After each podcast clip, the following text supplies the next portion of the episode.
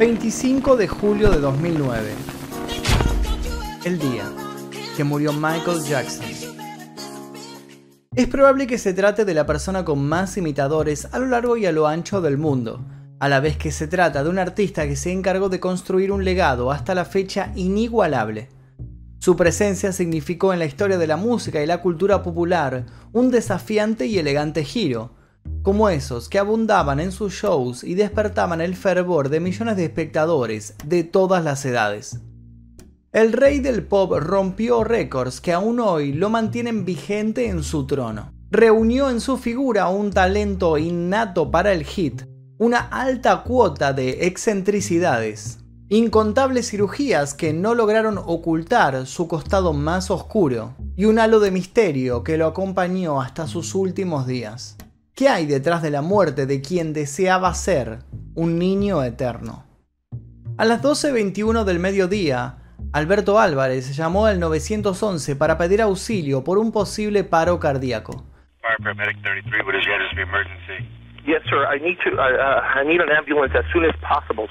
Los paramédicos informaron haber llegado nueve minutos después.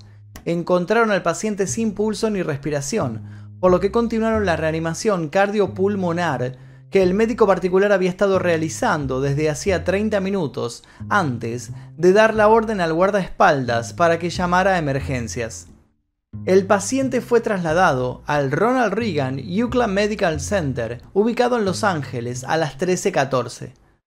Aproximadamente una hora más duraron los intentos de reanimación. La muerte fue declarada a las 14.26 y no fue una muerte cualquiera.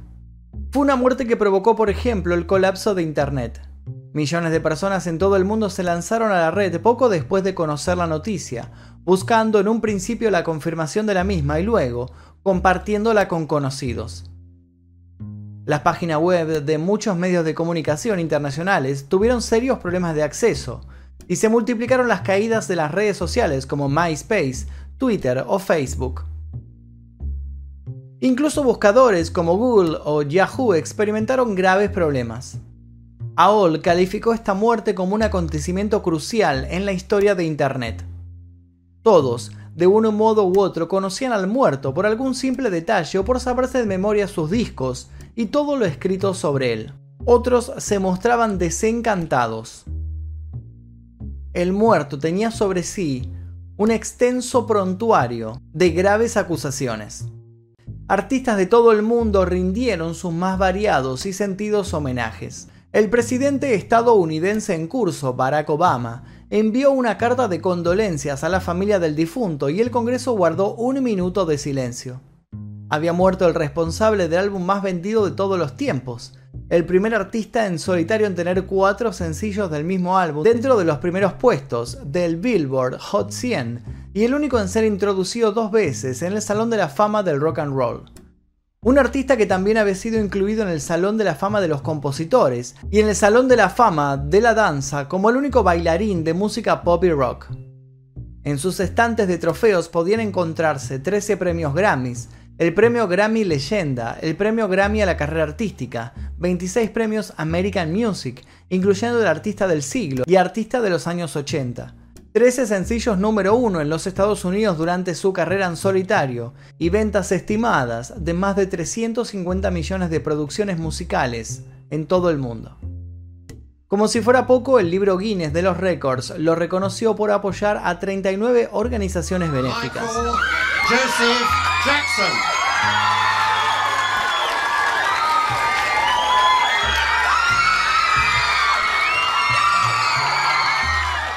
Había muerto alguien que había influenciado y seguiría influenciando con sus técnicas de canto y baile. Había muerto Michael Jackson. Peter Pan es un niño que nunca crece. Tiene 10 años y odia el mundo de los adultos. Siempre va acompañado de su hada y el polvo que ésta desprende hace que Peter tenga la capacidad de volar indefinidamente.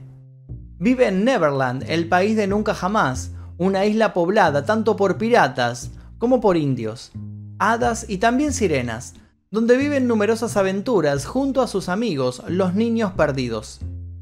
Peter Pan es un personaje ficticio creado por el escritor escocés James Matthew Barry, para una obra de teatro estrenada en Londres el 27 de diciembre de 1904, llamada Peter Pan y Wendy.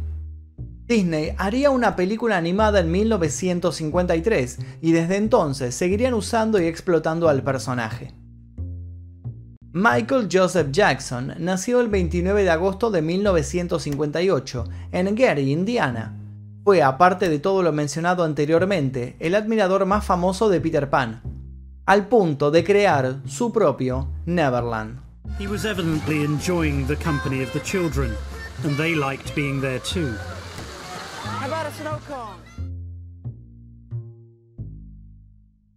Michael era el octavo de los 10 hijos de la familia Jackson, una familia afroamericana de clase trabajadora que vivía en una ciudad industrial en el área metropolitana de Chicago. Su madre, Catherine Sters Cruz, era una devota testigo de Jehová. Ella tocaba el clarinete y el piano y trabajaba a medio tiempo en Sears.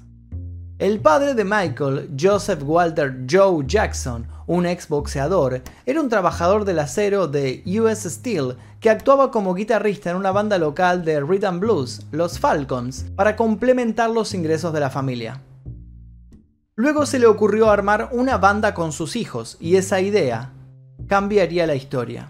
Dado que desde temprana edad Michael demostró interés por la música cantando en las celebraciones navideñas del Jardín de Infantes al que asistía, no es raro que en 1965 comenzara a compartir la voz principal en el mentado grupo, que por ese entonces adoptaba el nombre que lo llevaría a convertirse en un ícono. Eran los Jackson 5. El grupo ganó un importante show de talentos locales con Michael interpretando el baile del triunfo y realizando una gira por el medio oeste, actuando en los más diversos lugares, desde secundarias hasta clubes nocturnos de striptease, pasando por salas de fiestas y auditorios. En el camino siguieron cosechando fanáticos, premios y posibilidades de nuevas giras. Michael publicó junto con algunos de sus hermanos 10 álbumes hasta 1975.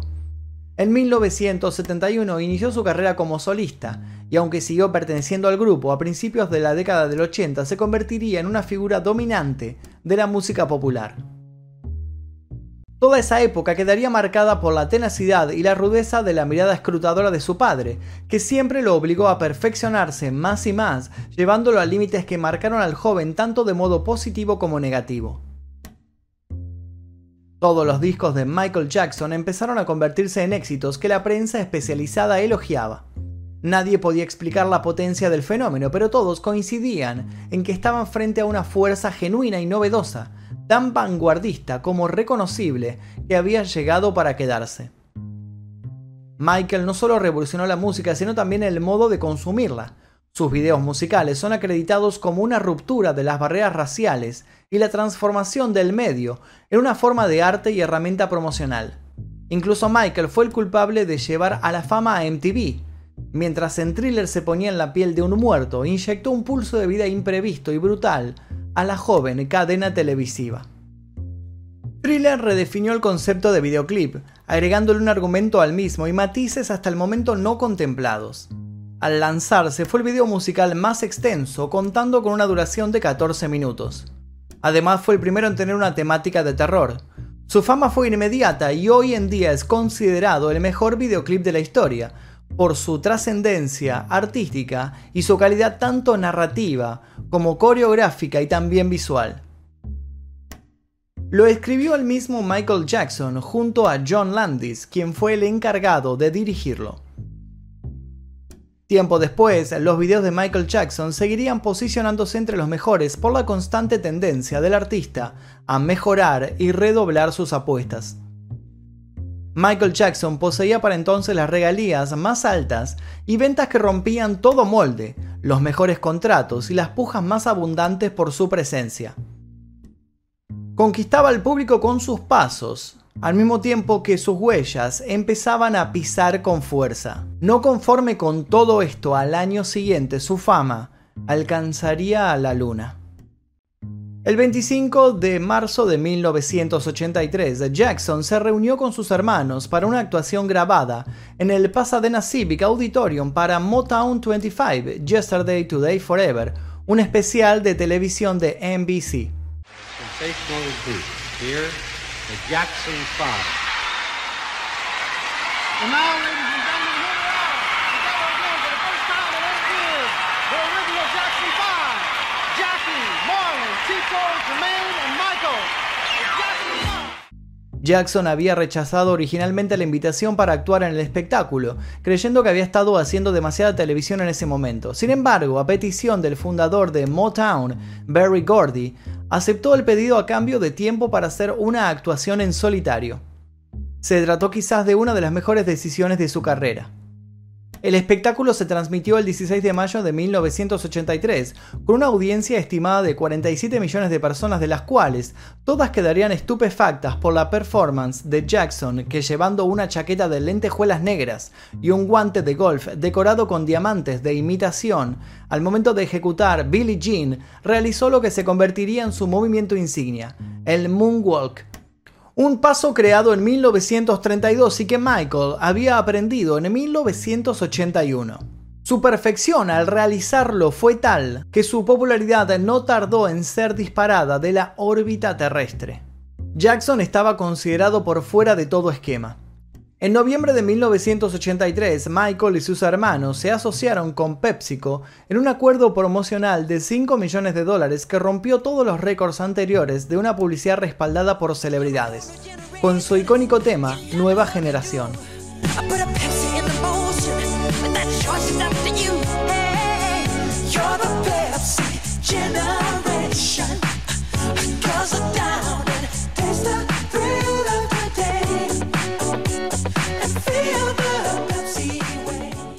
Se grabaron videoclips que resultaron en un importante accidente por el que Michael se quemó y tuvo que ser intervenido.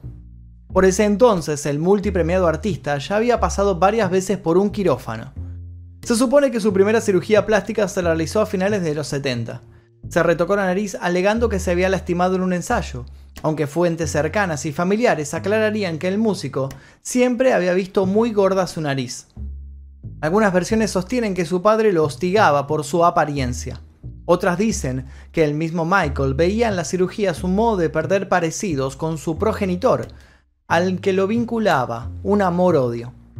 Lo cierto es que esa operación fue la primera de muchísimas. Michael terminó generando un cambio radical no solo en su nariz, sino en todo su rostro. Nunca asumió frente a la prensa haberse realizado más de dos retoques faciales, alegando que se había realizado estas operaciones para respirar mejor y así llegar a notas más altas. Al momento de su muerte, Michael tenía el cuerpo devastado por tantas intervenciones, por los medicamentos recetados y por una aparente batalla contra la anorexia. Además, sus labios habían sido tatuados de color rosa, mientras que sus cejas eran tatuajes negros. La parte delantera de su cuero cabelludo también había sido tatuada para combinar con el color oscuro de su cabello, que no era más que una peluca. Su cuerpo también estaba manchado, lo que confirmó que padecía vitiligo, una enfermedad de la pigmentación. Durante mucho tiempo los medios se habían enfocado en su drástico cambio de color de piel, asegurando que Michael Jackson deseaba a toda costa convertirse en blanco. Si bien había muchas razones para creer que esta teoría estaba más que fundamentada, lo cierto es que desde muy joven Michael había sido blanco. Había sido el blanco de muchas especulaciones sobre su vida. La fama le acarrearía muchos malos tragos. Volviendo a mediados de los años 80, el multifacético artista se fue involucrando cada vez más con causas humanitarias, alegando con más y más énfasis su preocupación por las infancias del mundo. El trabajo solidario de Jackson fue reconocido el 14 de mayo de 1984, cuando fue invitado a la Casa Blanca para recibir un premio del presidente Ronald Reagan por su apoyo a organizaciones benéficas que ayudaban a las personas a superar el abuso de alcohol y drogas y en reconocimiento a su apoyo a la campaña de prevención de conducción en estado de ebriedad. like to read what it says to Michael Jackson with appreciation for the outstanding example you have set for the youth of America and the world. En 1985, escrita junto a Lionel Richie y en colaboración con un extenso número de cantantes, entre los que se hallaban Stevie Wonder, Diana Rose, Tina Turner, Bob Dylan y Bruce Springsteen, entre otros, lanzó USA for Africa, una producción musical que contenía el sencillo We Are the World, que fue grabado el 28 de enero de 1985 y fue lanzado mundialmente en marzo de ese mismo año. La canción logró ganancias de 63 millones de dólares, las cuales fueron donadas para el alivio del hambre en Etiopía. Con los años nunca se detuvo y creó, entre otras cosas, la Heal the World Foundation, para poder ayudar a través de ella a los niños más desamparados del mundo, víctimas de la violencia, la pobreza y las enfermedades terminales. Ya alejado de las giras con sus hermanos, Michael publicó su autobiografía contando detalles escabrosos de su paso por los Jackson 5 y de modos polémicos de su padre por mantenerlos siempre en forma. Modos que incluían, entre otras cosas, gritos, golpes y un cinturón de cuero. Llegó a ser el libro más vendido de los Estados Unidos en ese año, según el periódico The New York Times.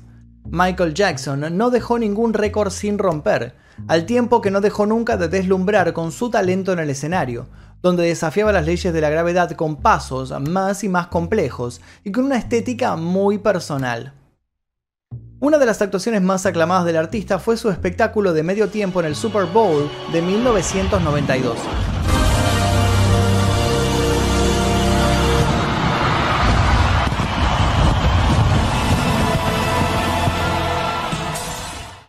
Este segmento fue seguido en directo por más de 13 millones de espectadores. El espectáculo de medio tiempo de Michael Jackson provocó una tendencia en la contratación de artistas y personajes famosos por parte de la NFL para la diversión en los intermedios del Super Bowl. En el medio de su éxito profesional se casó y se divorció más de una vez, una de ellas con la hija de Elvis Presley. Tuvo hijos a los que mostró desde un balcón en un polémico acto, Siguió grabando discos que no pararon de innovar y encabezó listas y realizó giras descomunales, compuestas de escena jamás vistas hasta ese momento, valiéndose de producciones y efectos millonarios. Construyó un imperio alrededor suyo, un imperio al que bautizó Neverland. La historia de Peter Pan emocionaba tanto a Michael Jackson que soñaba con ser un niño eterno, como el personaje. A su vez manifestaba querer estar rodeado de pequeños, ya que en ellos veía la representación más pura del amor. Cuando compró un rancho situado cerca de 13 kilómetros al norte de la ciudad de Saint Inés, con una superficie de 11 kilómetros cuadrados, no fue raro que lo bautizara Neverland. El cantante se lo compró en el año 1987 al empresario William Bone por 18 millones de dólares aproximadamente. El rancho de Jackson era usado como hogar y como parque de atracciones privado. Las instalaciones se inauguraron en 1989. Dentro de Neverland podían encontrarse, entre otras cosas, una sala de cine con aproximadamente 150 butacas, un zoológico y un parque temático con una noria, un carrusel, un largo ferrocarril y una montaña rusa. Todas estas instalaciones fueron compradas por Michael Jackson para entretener a los numerosos niños con enfermedades que él alojaba en este lugar. La mansión estaba decorada de manera muy vistosa, con antigüedades, porcelanas, juguetes, recuerdos y retratos del cantante vestido con sus característicos atuendos. Muchos de estos objetos serían ofrecidos en subastas años después, si bien un acuerdo de última hora impidió su venta. Se corrió el rumor de que el rancho era el lugar donde Michael Jackson poseía su cámara de oxígeno, en la cual dormía convencido de que esto le alargaría la vida. En 1991 el rancho acogió la celebración de la boda de la actriz Elizabeth Taylor, amiga íntima de Jackson, con Larry Fortensky. El zoológico de Neverland contaba con diversos animales exóticos, como el mono Bubbles, famosa mascota de Jackson. Cuando fue desmantelado, dos leones de este zoológico fueron acogidos por la actriz Tippi Hedren en una granja que ella fundó para animales antes empleados en rodajes de Hollywood. En ese lugar, Michael fue visitado por su gran amigo Macaulay Culkin, con quien había entablado una amistad luego de que el joven saltara a la fama por su rol de Kevin en Mi pobre angelito. Al haber sido ambos precoces en lo concerniente al renombre, no tardaron en formar un vínculo empático muy estrecho. Si bien Neverland tuvo episodios de serias deudas y representó muchos problemas legales a lo largo del tiempo, Michael terminó de desenamorarse del sitio cuando la policía acudió allí a hacer un allanamiento. Desde ese momento alegaría que ya nada sería lo mismo, que la magia de algún modo se había perdido. En esa época Michael también perdía a muchos de sus seguidores. Cuando la policía llegó a su lugar de ensueños, buscaba pruebas de pedofilia. En 2005 Jackson fue hallado no culpable de abusar sexualmente de un menor de 13 años. Más de 10 años antes, en 1993, había sido investigado por el mismo delito y el caso se resolvió con un acuerdo fuera de tribunales. En ambos casos, las versiones fueron cruzadas. Incluso quienes realizaron las acusaciones terminaron dando un paso atrás. Muchos sostienen que el grupo de abogados de Michael logró comprar el silencio de las familias. Otros tantos sostienen que Michael siempre fue visto como un cheque en blanco por inescrupulosos que quisieron dar mala reputación al amor que el cantante profesaba por los más pequeños. En 2019, un documental de HBO levantó nuevas acusaciones contra Jackson y abrió el debate sobre la permanencia de su legado musical frente al fantasma de los abusos. Este documental se llama Living Neverland. En el largometraje de 4 horas, dos hombres describen con detalles explícitos lo que Jackson, según denuncian, les hizo cuando eran niños. Uno de ellos es Wade Robson, quien fuera justamente uno de los testigos clave en la defensa de Jackson en el juicio de 2005. El video pone en evidencia lo que supuestamente se encontró en las requisas del rancho Neverland en aquellos años de primeras acusaciones. Abundan la pornografía infantil, oscuros cuartos secretos y un arsenal de juguetes destinados a seducir niños. La familia Jackson hasta la fecha desmiente todo lo que el documental muestra.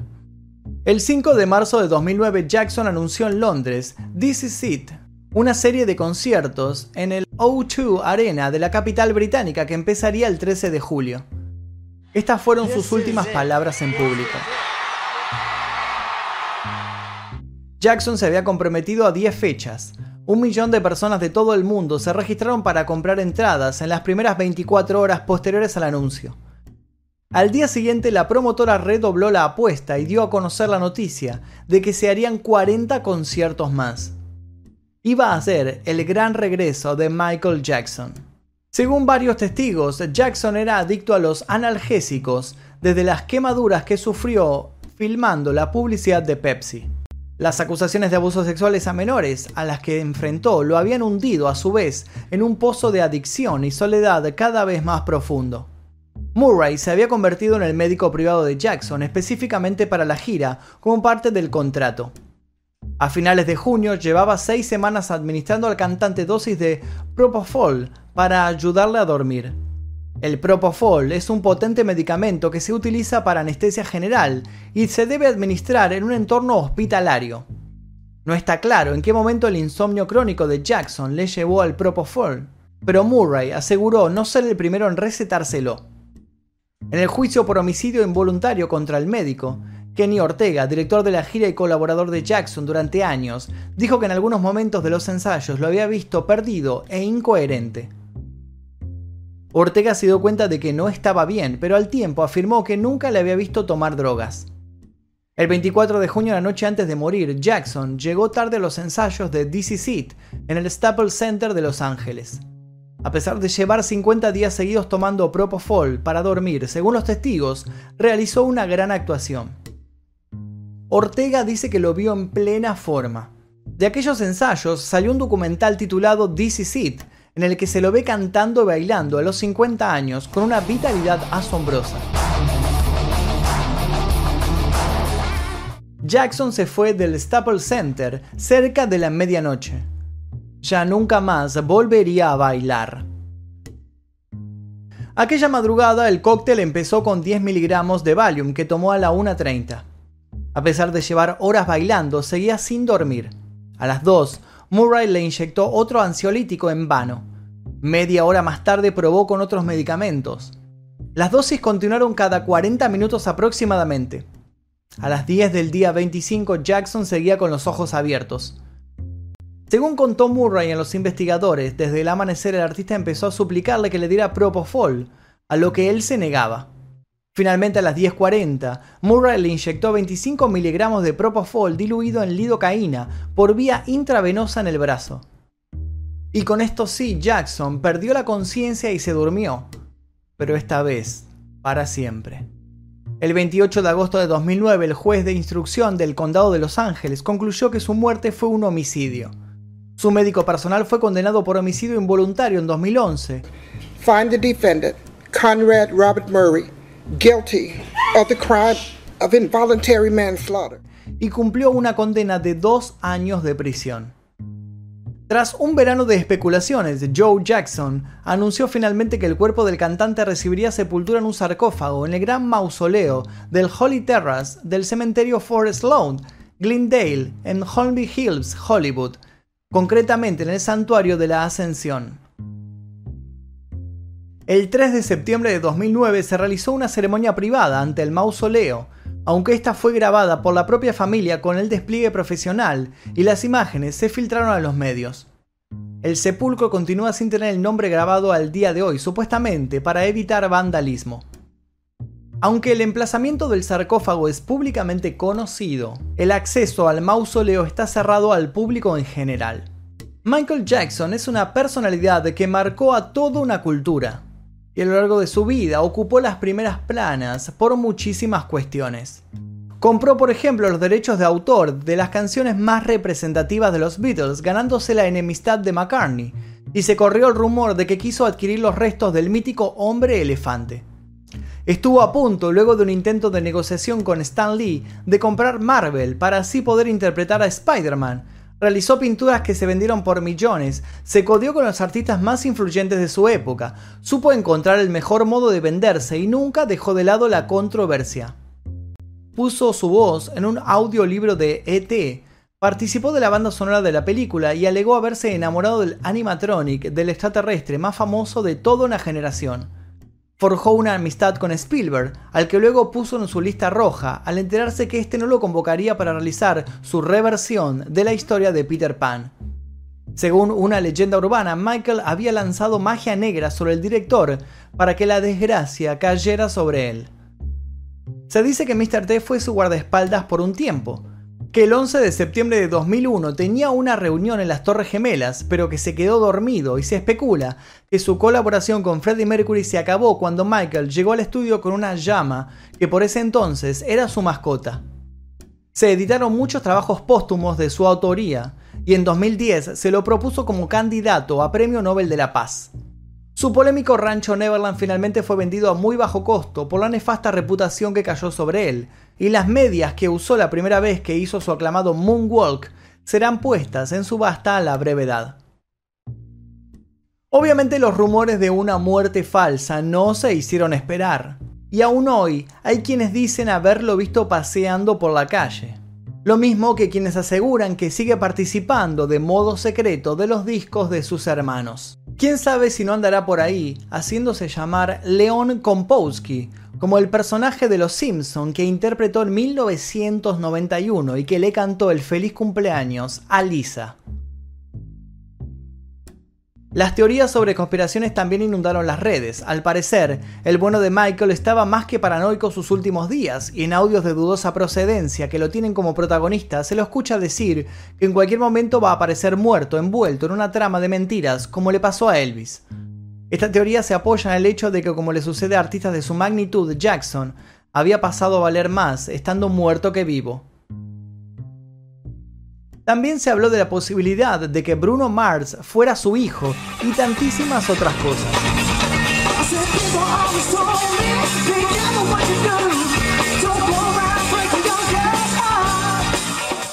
Michael Jackson dejó discos inmortales, una apariencia para algunos monstruosa y para otros digna de ser copiada, un final inesperado, unos cuantos pasos de baile que hoy en día siguen despertando desafíos y una historia llena de claroscuros. Sus seguidores más acérrimos siguen esperando el día en el cual el rey del pop salga de su tumba y que, al igual que en Thriller, nos deleite con una coreografía post-mortem. Y hasta aquí el video del día de hoy, la historia de Michael Jackson. Espero que les haya interesado. Si les interesó, les pido por favor que dejen su like, se suscriban si todavía no lo hicieron y los invito a revisar otros videos de este canal. Mi nombre es Magnum Mephisto y esto fue El Día Que.